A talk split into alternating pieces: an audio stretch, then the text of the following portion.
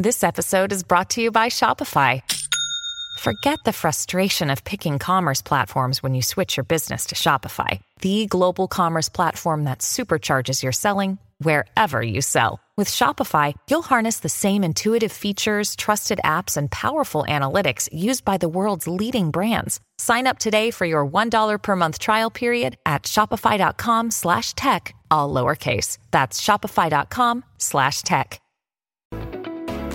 Estamos de vuelta con la revista informativa Buenos Días Americano, junto a Nelson Rubio, Jolly Cuello y Gaby Peroso. Por Americano. 9.34 minutos hora del este en Estados Unidos, un tema igualmente que acapara la atención de los medios de comunicación hoy en el país. Ah, llama enormemente la atención la filtración que se dio de documentos, esto a petición de un grupo de abogados republicanos. Bueno, se supo que la Casa Blanca organizaba reuniones semanales eh, con eh, Facebook y Twitter, estas dos redes sociales, para censurar a las voces a disidentes, un, acto que realmente muchos consideran violatorio de la propia constitución norteamericana y hay mucho cuestionamiento en ese sentido, Gaby. Sí, ya hay eh, oficialmente una investigación por parte de al menos dos fiscales y es por ello que vamos a hablar con Ryan Hartwig. Él fue moderador de contenido de Facebook para que nos comente un poco cómo funciona esto del lado de las redes sociales.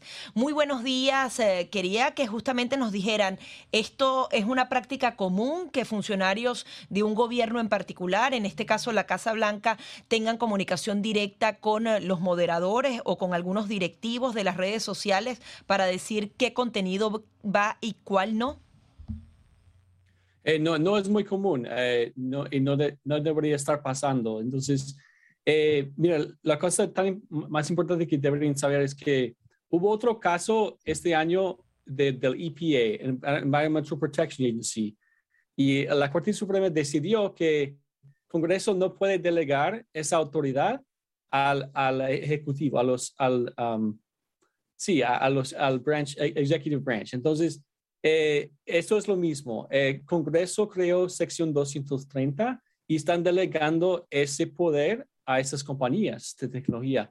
Pero obviamente, sí, e, e, esto de coordinando entre Fauci y Zuckerberg está muy, muy mal porque no hay una ley contra desinformación.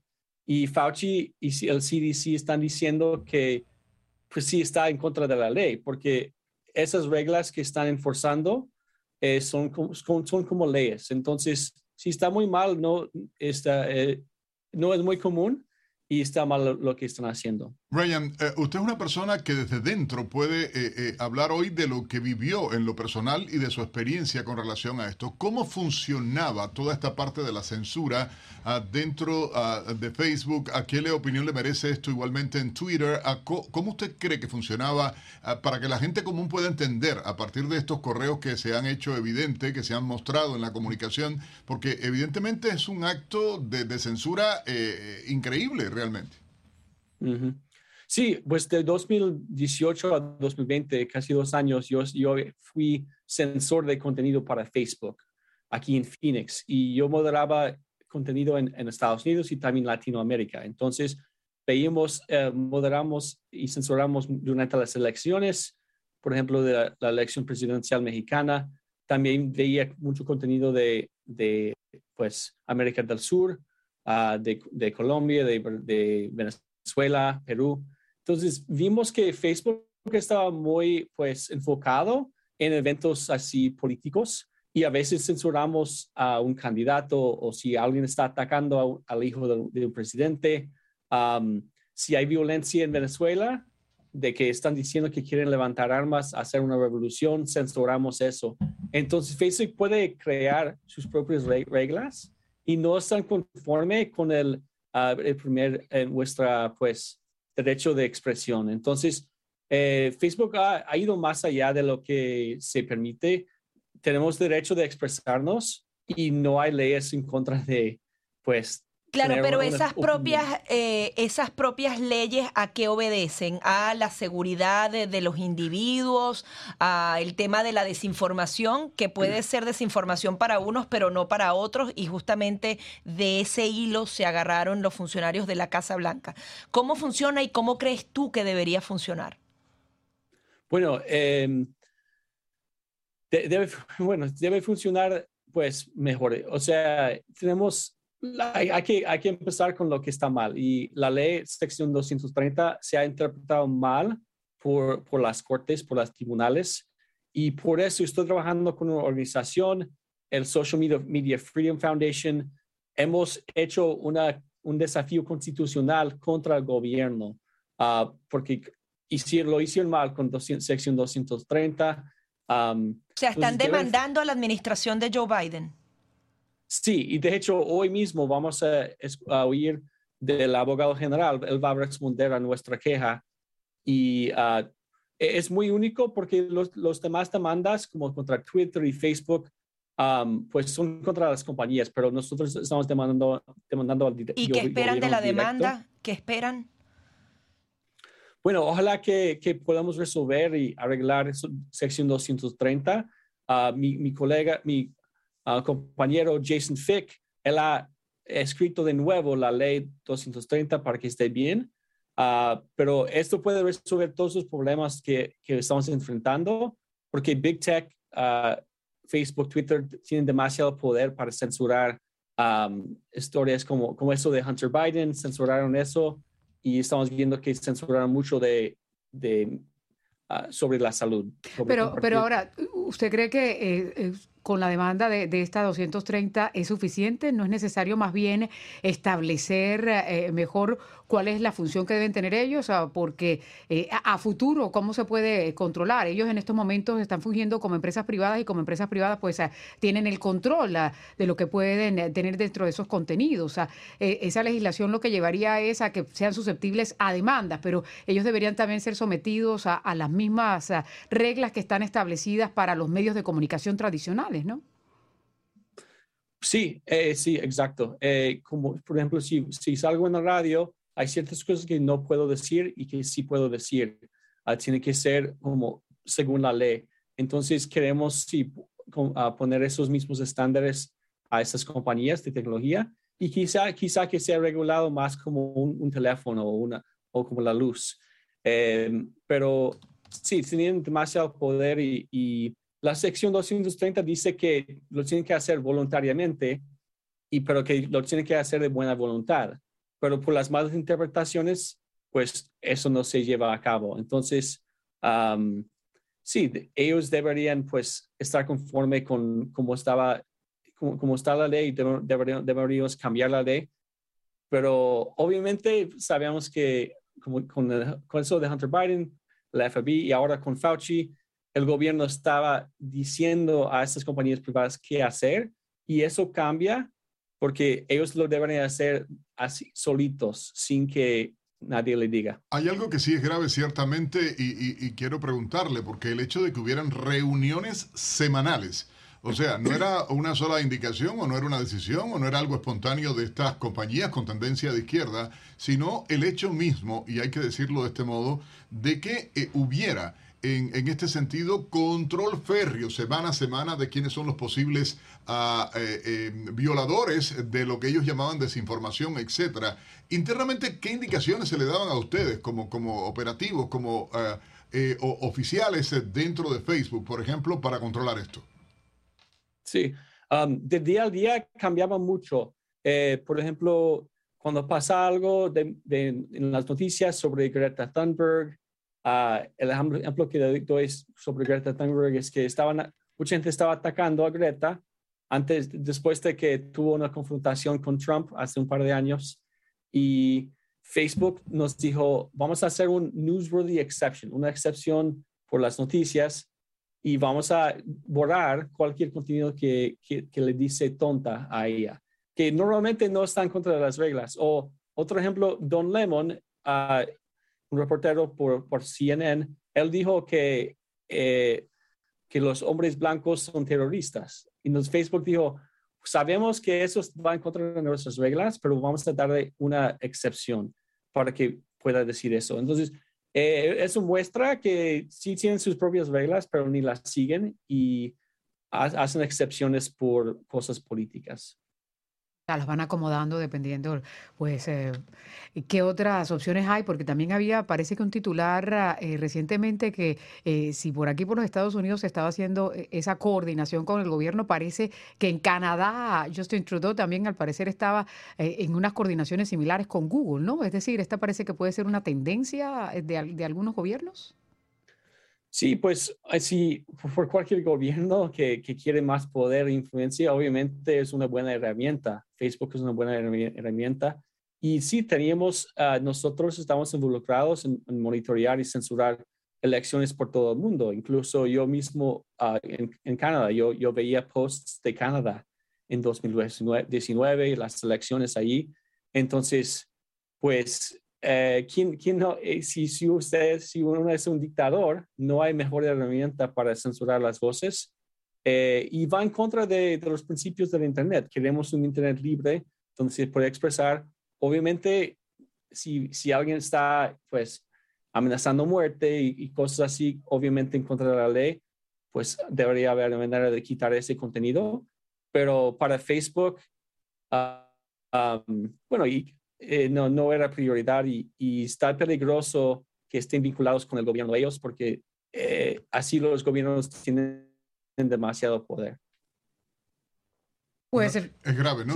yo, creo que es grave, ciertamente, que un poder, y más en ese país donde por la propia, lo comentábamos al principio del programa y lo, lo, decíamos, hay una primera enmienda en la Constitución de Estados Unidos y que el, gobierno aparezca como un ente censor de manera directa a través de las redes sociales con lo que se dice, no se dice, con lo que se habla, no se habla, es grave. Mi opinión personal es muy grave que esté ocurriendo eso en este eh, país. Eh, ahora, usted que está fuera, quiero preguntarle por último, usted que está fuera ahora y en este movimiento en el que está metido tratando de desmantelar este tipo de censuras y cómo está ocurriendo a través de las redes sociales, ¿qué mensaje tiene para, para el americano común y en este caso para los hispanos, siendo la minoría mayoritaria dentro del país? Eh, ¿Qué mensaje tendría usted como un ex oficial, por decirlo de alguna manera, dentro, un ex empleado dentro de Facebook mismo? Eh, porque pude haber sido yo víctima suya. le pregunto, ¿no? Sí, pues ah, el mensaje que le doy pues, a los hispanos aquí en los Estados Unidos es, pues es muy importante luchar y, apoyar congresistas. Eh, el congresista Luis Gomer, está apoyando nuestra, nuestro desafío constitucional. Y la ironía es que esos congresistas que nos apoyan eh, están demandando al, gobierno mismo para, que, para quienes ellos trabajan. Ah, pero sí, sí hay esperanza, hay que seguir luchando porque hay muchos hispanos que, que, están en contra del aborto y, y Facebook censuraba gente uh, pro vida. Eh, entonces, si quiero compartir mi opinión, eh, el Internet es un foro público y hay como la tercera, pues hay billones de personas en Facebook, es un foro público.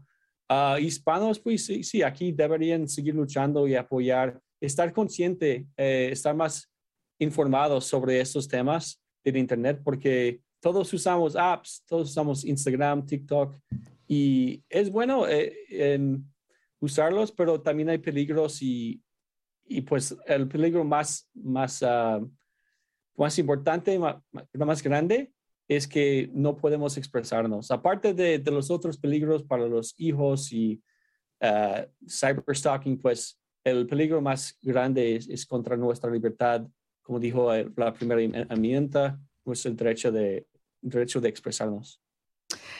Muy bien, Ryan, muchísimas gracias por estar aquí con nosotros. Seguiremos, por supuesto, monitoreando este tema y más porque estamos a puertas de unas elecciones y hay que estar pendientes de todo lo que suceda. Muy amable. Gracias.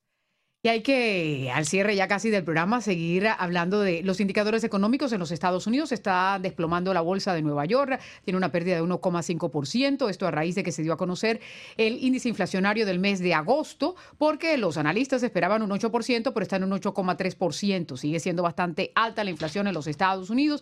¿Y eso qué significa? Que la Reserva Federal a mediados de, esta, de este mes estará aumentando las tasas de interés y probablemente en 0.75.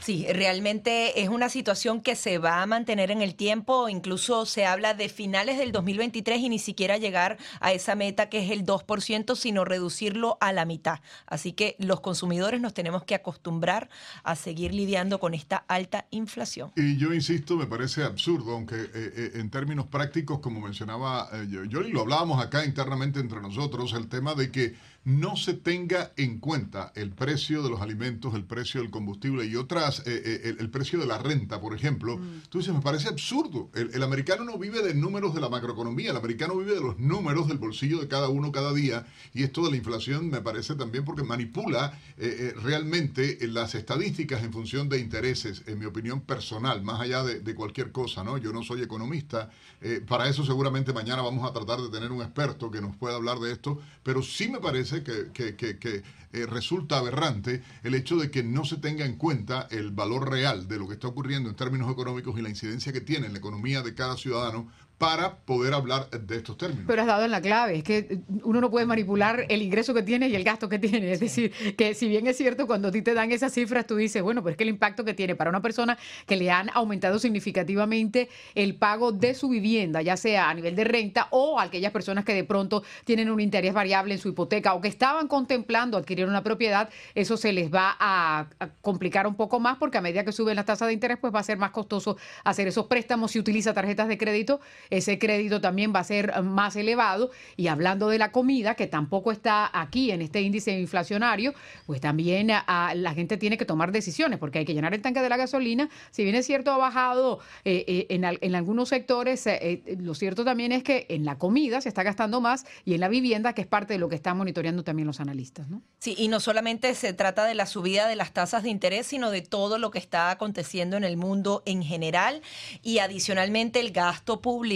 hay que reducir lo que estamos gastando como gobierno y en burocracia, porque si no es imposible bajar esta gran inflación que estamos viviendo. Y mencionabas un punto muy importante, Gaby, porque hay que recordar también la deuda nacional que tienen los Estados Unidos, ¿no? Que eso, yo siempre digo en términos un poco coloquiales, eso no cabe en una calculadora. Si ya no cabe cuando hablamos de trillions y billions, porque ya no es millones, sino trillions y billions, o sea, la deuda sigue aumentando también eh, el déficit en los Estados Unidos. Que ha salido estadística bastante alarmante en, ese sentido, o sea, el tope que se ha llegado, al margen que se ha llegado.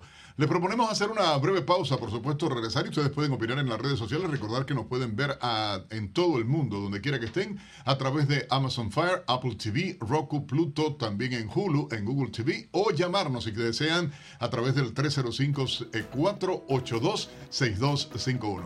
Así que nada, esto es Buenos Días Americanos, ya regresamos.